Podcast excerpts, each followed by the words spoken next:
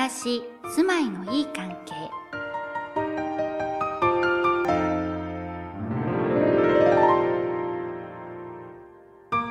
皆さんのお住まいには自分の居場所と呼べる特別な空間はありますか？こんな質問にハッとする人。もしかしたら、押し着せの間取りに自分のライフスタイルを押し込んでいないでしょうか？たわいもない毎日の中で豊かな気持ちが生まれる居場所。そんな心地の良い場所は自分自身で作っていくものだと私たちは考えます。この番組は岡庭建設で家づくりをされたお住まいをリレー形式で訪問し、こだわりの居場所を教えてもらいます。皆さんもこの番組を聞いて自分流の居場所を見つけてみませんか？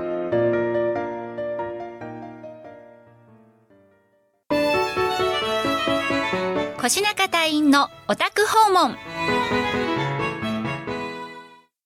暮らし住まいのいい関係本日第4回目の放送を迎えます。さあ、私は今、丘のある家さんに向かっていますけれども、えー、小金井公園に向かう坂道を登る途中ですね。えー、今到着いたしました。丘のある家さんの正面に今立っています。えー、まず目に入ってくるのは窓ですね。えー、南側に向いて2階、1階、ずらーっと一面窓が広がっているんですけれども、こんな、えー、明るいお住まい、実はですね、だいたいお部屋の広さ30坪ぐらいなんですけれども、本当に部屋の中は明るく広がりがあるお住まいなんだろうなという想像ができます。さあ、まず、丘のある家さんのお名前なんですが、実はこのお住まい、お家の中に丘があるんですが、その秘密を最初にちょっとご紹介したいと思います。え、それではですね、え、西側にあります階段をこれから入っていくんですけれども、この階段、登るんじゃないんです。下っていきたいと思います。1段、2段、3段、4段、5段、6段と下ったところが玄関アプローチになっています。さあ、ちょっとですね、下りますと、通りの道の喧騒から少し外れました静かな空間が広がっていますね。ちょっとお庭中入ってみちゃいましょう。どうでしょう？なんだか植栽が広がってまして、あ、ハンモックも見えますね。気持ちよさそうなんですけれども、なんだか雑木林みたいな空間が広がっています。さあ、こんな素敵な空間の中に立つ丘のある家さん、どんなお住まいなんでしょうか？私もですね、お引き渡しから5年経ってますので、本当に久しぶりにお邪魔するので、とっても楽しみです。はい。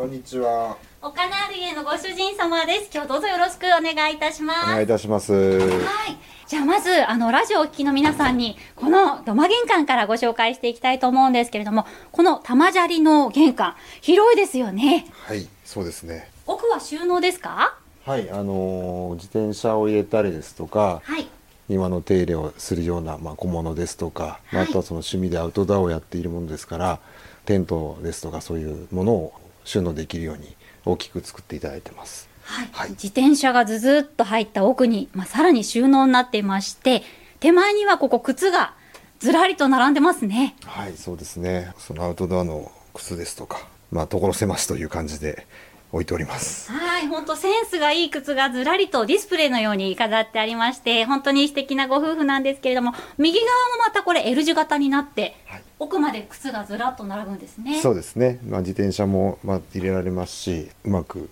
活用させていただいてますねさあ、こんな三条の土間玄関を入りまして、お邪魔していきたいと思います。よろしくお願いいたします。お願いいたします。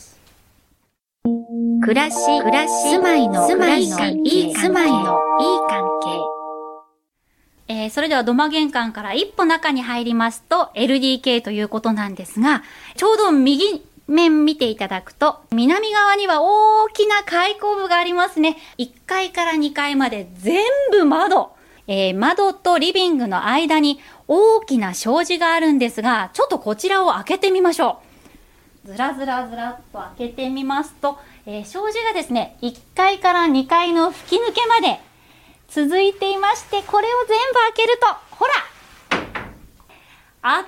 光が1階まで入ってきますね。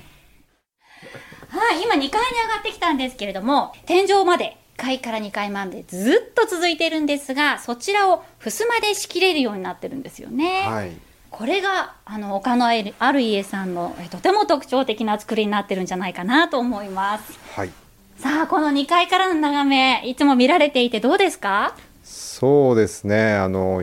吹き抜けから外の、えー、大きな木とかを見ながらという形で、うん。はここにあの書籍、ね書斎があるんですけどね。はい。まあ、そこからまあ見ながらという形で、あの気持ちいい空間というかあの非常に見晴らしのいい空間になってますね。はい。ね、なんとも開放感があるんですけどもこちらで普段お仕事されたりねお子さん勉強されたりしながら、目の前にはドドンと大きな窓そしてシンボルツリーのカエデがそびえ立ってますよね、はい。じゃあちょっと降りましてリビングの方にお邪魔したいと思います、はい、お願いします。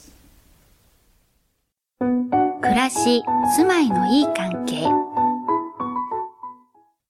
はいでは岡のある家さんのリビングルームなんですがえこちら LDK 合わせてだいたい18畳ある広い空間になっているんですけれどもこの階段の手すり手すりですね、はいこちらがまたアクセントになっていてそうですね。非常にこう木のとまあ白い壁にこう黒いこう鉄のまあ支えになるんですけど、まあすごくこうコントラストがはっきりしてて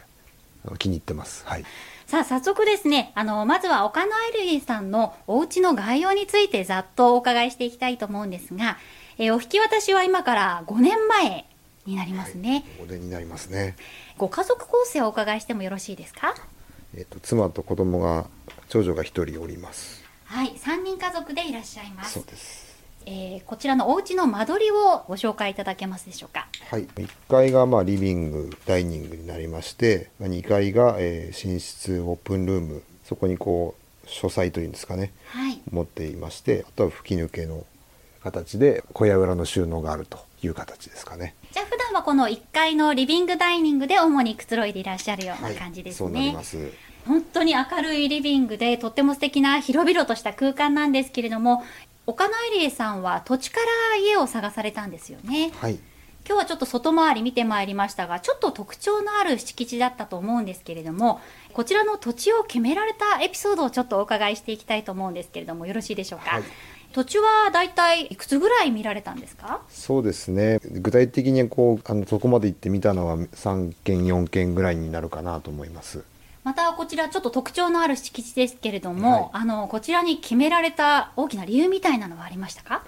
もともとえっと小金井公園が好きだったので、そのはい。小金井公園の周辺のところで暮らしたいなと思っておりまして、ここの土地がちょうどいいタイミングでちょうどいいサイズのものが見つかったというところで決めましたね。はい、はい。本当公園が近くてねこの辺緑がたくさんまだまだあって、素敵なところなんですけれども実際住まわれて今5年と4ヶ月ぐらい経ちましたけれども、あの今のお住まい心地はいかがでしょうか？そうですね、まあ、非常に快適自分の建てたように建てて家ですので、まあはい。快適なところで、まあ、どんだけ疲れて帰ってきても、我が家にいればくつろぐ落ち着くというところが非常にあります。じゃあですねちょっと気になります。そんな岡野ある家さんが一番居心地のいいと思っている居場所お伺いしていきたいと思います。ズバリ、はい、えーご自身の居場所はどちらでしょうか？はい、小上がりになりますね。はい、では小上がりの方早速移動してみたいと思います、暮らし住まいのいい関係